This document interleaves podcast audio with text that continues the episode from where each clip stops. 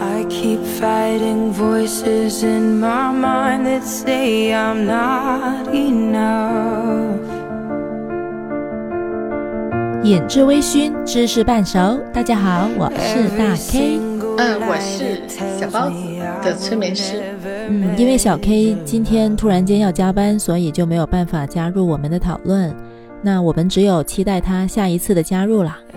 那我们俩约的今天来聊一聊，为什么人们会忍不住拿前任和现任比？嗯，那你你怎么看？就是我我们之前说，因为你不在那个关系里头了，实际上，嗯，你可能能看得更清楚，就是一个旁观者清的视角。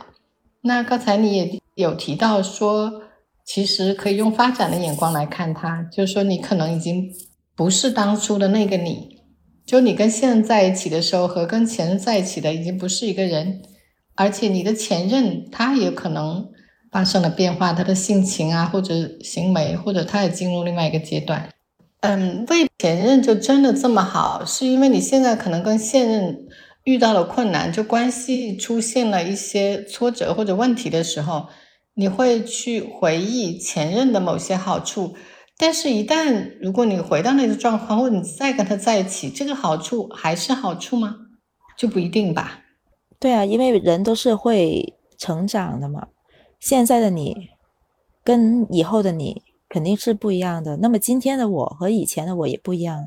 就今天的你，你会觉得前任如果放到现在来，某一些特点，我是觉得是一个优点。但如果现在，真的有可能让你在跟前任在一起的话，又有可能你这种想象出来的优点，在实际上你经历的时候，你会觉得，哎，其实它已经不是一个优点了。我们人的想象和现实往往都是有差距的嘛。嗯，不单只是有差距，我还认为是一个事情，它是要在一个时间、空间，还有呃所谓天时地利人和这么一个。坐标下面的，对吧？它是一个立体的，比如说两个不同的人啊，在不同的情境，还有成长阶段下，还有当时的甚至大环境、小环境，对吧？对，就它有很多的前提条件，你只要有一丁点是不一样的时候，所有的东西都会被改写，对，就不能呃不能成立呃，所以说其实这个呃这个议题它本身哈。说你认为你的前任比现任好，他只是说某些方面你觉得，比如说他的性情或者某种行为或者某种品格，对你现在的你来说是好的，但确实是你一旦再重新跟他在一起，其实两个人要在一起或者分开，他真的不是说一天两天的事，对吧？你要放弃一段感情或者重新进入一段感情，其实是很费劲的。我觉得这个问题。它本身并不是说用前任和现任比较谁好谁不好的问题，我觉得其实这是一个个人自己本身心态的问题。嗯，但是人们是在关系里才发现自己的，是不是？呃，我觉得不一定啊，有可能你在关系结束之后，你才能真正的认清自己想要什么，也也是很有可能的。但是有一点，我我觉得就是很多人觉得。当局者迷是吧？旁观者清。但是我觉得在关系里的时候，在一段关系里，我觉得是当局者才是清的。我不认为是旁观者清。你两个人所处的关系，只有你们两个人才是最清楚的。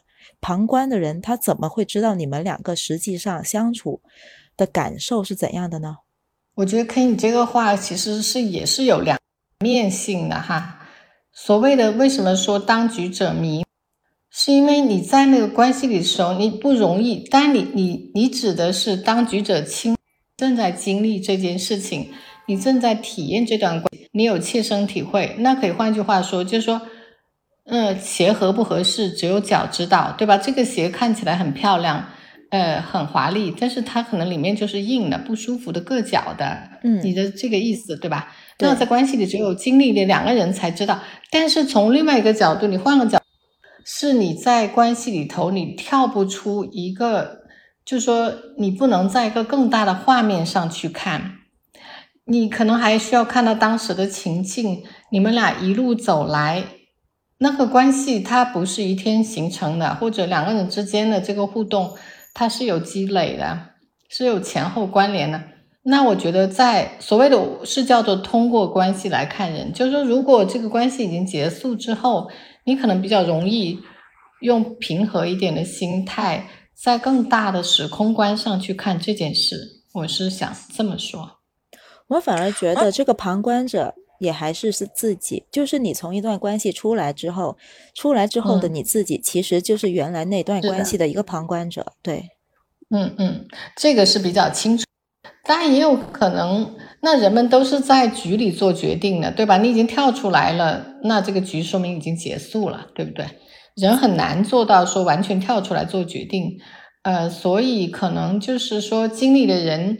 跳出来以后，你有当时的经历，又能在更大的画面上去看这件事情，更客观的从不同的角度上去评估它。我觉得这是一个永远都没有办法打破的局，你不觉得吗？呃，当然也是，可是局也是，你看比赛，它是有盘、有轮、有局，就说它会有一个 pause，对吧？就在某个地方停顿的时候，其实就给你一个契机。呃，去思考或者去做稍微清晰一点的判断，去捋一捋关系，是吧？你说的局是说人生真的不断在继续，人们在不断的成长发展吗？嗯，我想说的那个局就是，你肯定是在那段关系的时候，你就是会处在那个状态，你不可能说我在处在这段关系的时候，我还可以时时刻刻的。保持一个像旁观者这样的一个角色或者心态去看我现在所处的这段感情，你不觉得吗？你是处在这个阶段的时候，你就是这个样子的。就是我分明，比如我在处这段关系的时候，我有开心，我有伤心，但是你是没有办法说去逃避或者避免这种让你得到这种心情的事情发生的嘛？而且你也规避不了的。即使说我在这段感情里面我有伤心，但你同时还是会有开心的事情。那其实你会在处这段关系的时候，你自己会去衡量的吗？那究竟是我没有办法去承受这种伤心，还是我会觉得其实我们得到的开心会比伤心的事情更多呢？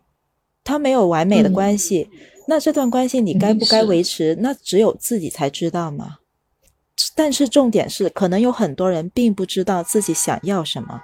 我给你举个例子，我身边就有一个很好的朋友，我跟他认识几十年的一个好朋友，他就是一直存在这样一个问题，我就觉得他一直在一个死循环里不断的往复，他永远都出不来，他永远就是刚开始一段关系的时候非常开心，完全是整个人沉浸在里面，他会觉得所有一切都是美好的，非常享受。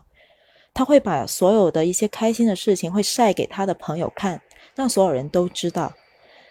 但是，一段感情经历的时间稍微长一点的时候，开始出现各种问题了，他就开始去把自己的关注点都放在这些问题上。他甚至有可能把每一个问题都扩大，把每一个问题放大之后，他就只看到那些不好的东西了，然后就会把好的。事情甚至对方的优点都掩盖掉，都看不见。这个时候的他就会不停的跟朋友说，他现在所处的这一段关系让自己多么的苦恼，他很想分手。然后他就想方设法的，就让朋友给他意见，究竟他是不是该分手。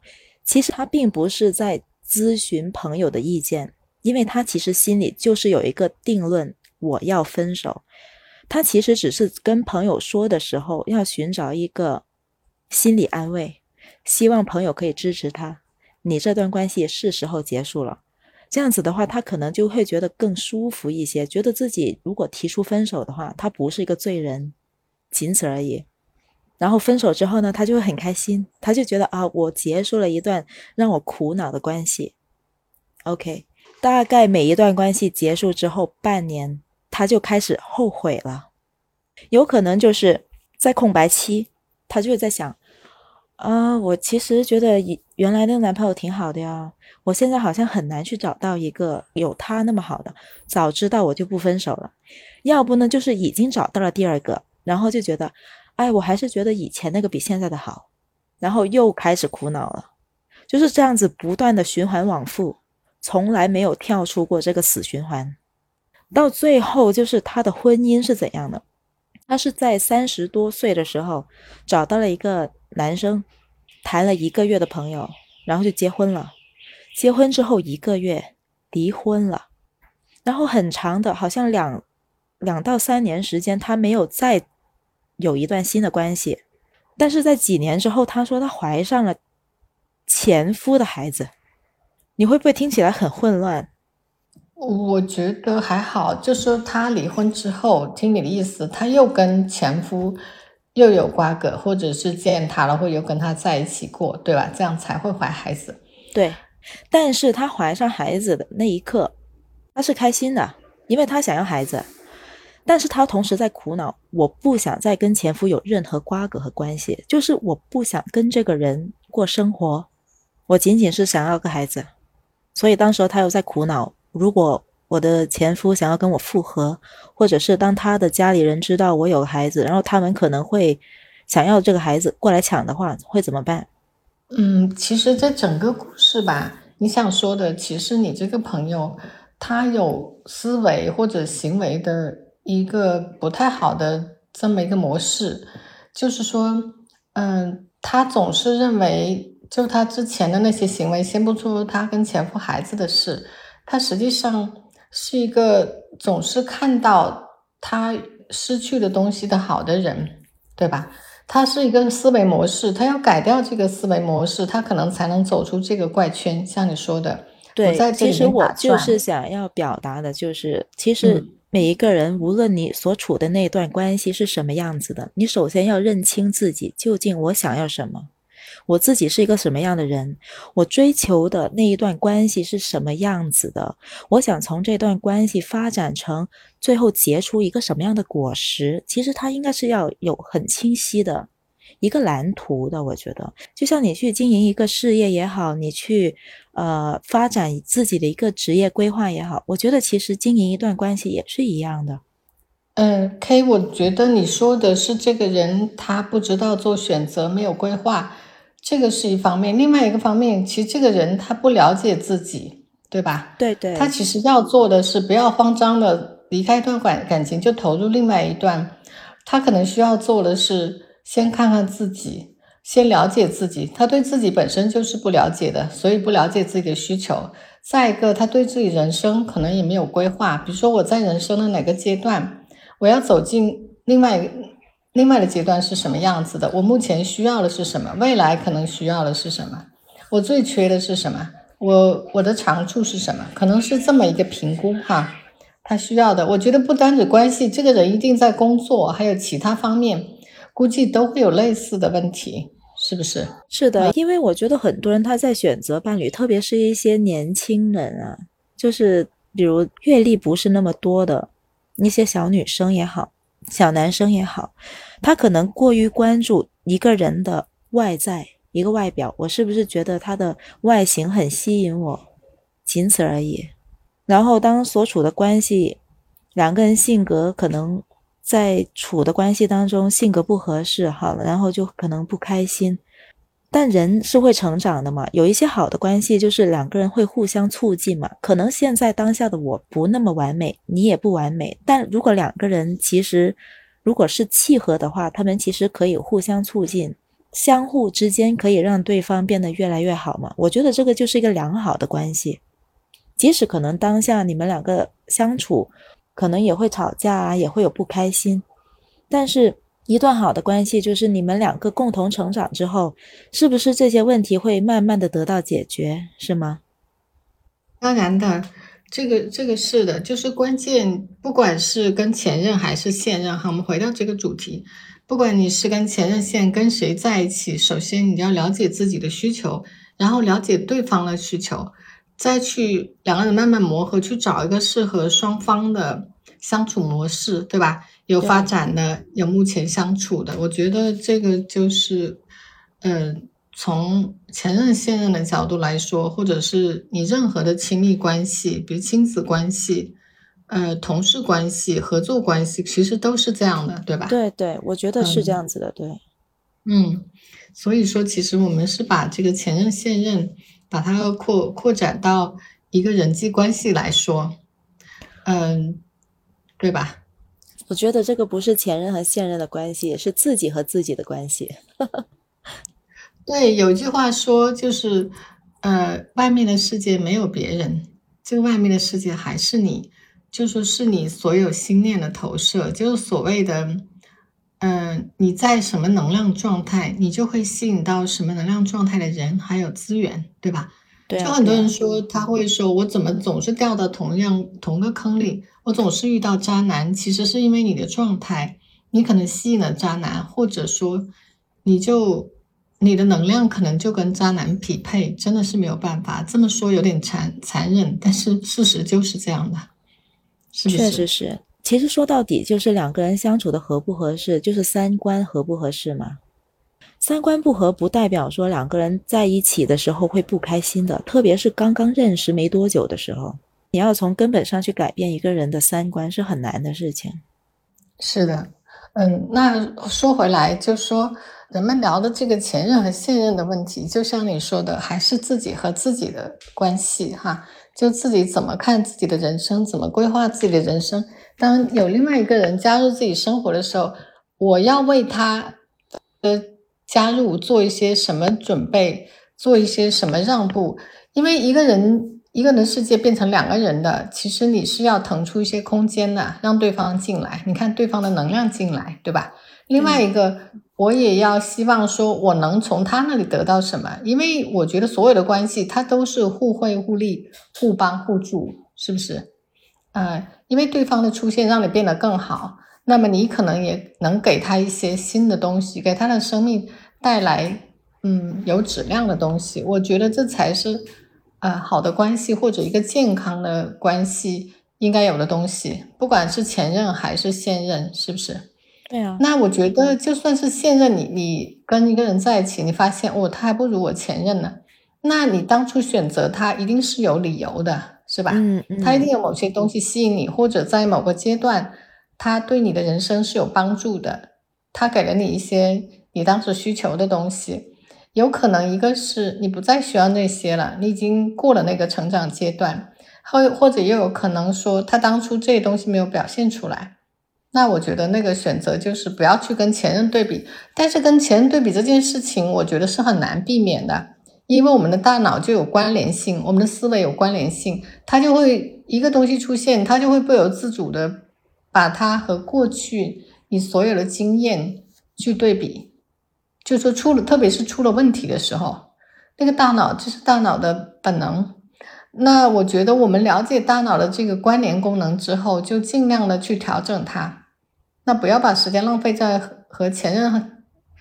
现在的对比上，我觉得就像你刚才说的，去找到自己想要的东西，看我这个阶段，我跟他还能不能调整哈，走走下去。如果真的不能，比如说我当时看到他的这些优点或者我喜欢的东西，现在已经可能变成了一个障碍，那你是不是要放弃这段关系？他和跟前任相比，我觉得没什么关系，是不是？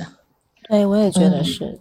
就你目前的这一段关系要不要继续？其实跟前任一点关系都没有啊。是的。那我觉得再说回去，如果你真的觉得前任真的合适的话，那你就尝试着去找他就好啦。你也不一定说你分分手之后就一定不能再撮合在一起，是不是？人家离婚都还可以复婚呢，那你分手之后就不能在一起吗？我觉得没有那么多绝对的呀。嗯，那倒也是，就说，呃，但是我们绕回这个前任和现任的问题，其实就是生活里的一个面相。我觉得就是有一个角度，这么一个角度来切入看人的关系，看人和自己的关系，对。人和世界和别人的关系，归根结底还是自己和自己的关系。但是，K，你知道吗？你这么说，它有一点上升到哲学还有心理学层面，就很多人他不一定能够理解或者不一定赞同，你知道吧？嗯，但是这个是比较怎么说，要静下心来想的问题。那么，其实世界上不是所有的问题都能被哲学化吗？呃，其实是可以的呀。对呀，对，其实真的就是可以的呀，因为哲学就是人生。你别忘了，我的人格是 ENTP。对对，明白。我可以把所有问题哲学化。学化。哎，我那个是我是比较实用主义的，对吧？你还记得我的吗？我不记得了。你是你是你是一个主人公，我记得，就你永远都是一个主角。对对。是这个，嗯，主角就是我，我就觉得这个还是有意思的。哪天我们把这个这个题拿出来给大家做好了，是不是？我觉得这个很准的啊。我我最好的朋友，他跟我也是一模一样的，一个都不差，我也拿给他做了，厉害。嗯，人家说朋友跟朋友之间，就其实人与人之间，要不就是同频嘛，就是相似；另外一个跟相似相反。对，就互补，互补也互补，互补是一个特殊的相似的关系。对对对，所以你会觉得你跟一些同一些朋友关系特别好，但是其实你们的性格是很不一样的，这就是互补。比如说你，我觉得 Kenny 跟我就是很不一样的，嗯，但是嗯，我会觉得跟你在一起很舒服，就是这个我们我们说远了吧，这个前任 前任。前任和现任，我觉得也还是这个问题。那么，我觉得在关系特别亲密关系，要么就是比较相似的人，很容易两个人就是说找到共同的东西；要么就是比较互补的，是吧？对，但是这种互补一定不是在人生观、价值观上互补的。对对对，大东西上要接近的。对，三观是一定要契合的，其他的事情可以互补。嗯嗯，因为人成长到你看两个人在一起都是成年人，像你说的，你要改变一个成年人的价值观，那基基本上是不可能的。嗯，除非发生了一个巨变哈，那种都不一定是好事情。对，从心理学的角度来说，人格是可以改、可以被改变的，但是要去到潜意识去改变它。改变，嗯，而且这种改变，你知道带来的其实后后面的后续东西是很大的。你一个人格改变以后，你可能对你的环境都不适应了，你知道？有的人他经历过这个巨大的变故之后，他会发现他原来的朋友他都不想亲近了，就因为他人格改变了。啊，对对，肯定会这样，还是挺可怕的。其实你说到这里，我突然想到，如果我觉得现在的现任不够好，我是不是可以找你把他催眠一下，从他潜意识里改变一些他的人格特点，把他改成我我希望的那个样子，不就得了？这个也不是不可能的，但是这个就不道德呗。那你得先问过他愿不愿意改啊？是是可行的，理论上真的是可行的。是啊，你会说，是啊，你你你想跟我在一起，是不是？我觉得你有某一些缺点，我觉得如果改一下，我觉得会更好一些。可能我们两个相处的话，以后就会更和谐，嗯，更开心。那我觉得也无常不可啊。如果你觉得被催眠之后，你其实你自己的潜意识还是你自己的嘛，你还是受自己控制的呀。对吧？我不可能说我强迫你去改变啊，是这样子吗？我想说的是，其实我们一直都在做做这件事情，我们一直在不知觉的去改变自己的伴侣，改变自己身边的人，让他变成自己喜欢的样子，或者和自己最契合的模式。真的，人们只是不知道方法对不对，或者不一定奏效，但是人们一直都在这么做，包括你对孩子、你的伴侣、你的伙伴，真的。你不需要催眠师，其实你一直都在这么做。其实，虽然我觉得每一个人在每一段关系，不论那一段关系是什么样的关系，肯定每一个人都会跟对方相处，而自己会有一些改变，或或者是有一些妥协。那么，对方其实也是一样的。嗯，那是一定的，因为你看，两个不同的形状，它来到一个空间。它一定是有磨合的过程的，对吧？如果一点磨合都没有，谁都不让步，那这关系不可能长久的。对呀，对。半个小时了，然后我们改天再聊。也欢迎小耳朵们留言或者反馈，或者你在我们这个听我们这个录音的过程里有什么想法，或者有不同的视角，都欢迎你留言。对，或者是有一些跟前任啊或者现任的一些故事啊，或者一些很独特的一些视角的话，也欢迎大家分享给我们。对，对的，嗯，感谢大家的收听，大家拜拜，嗯，拜拜，拜拜，拜拜。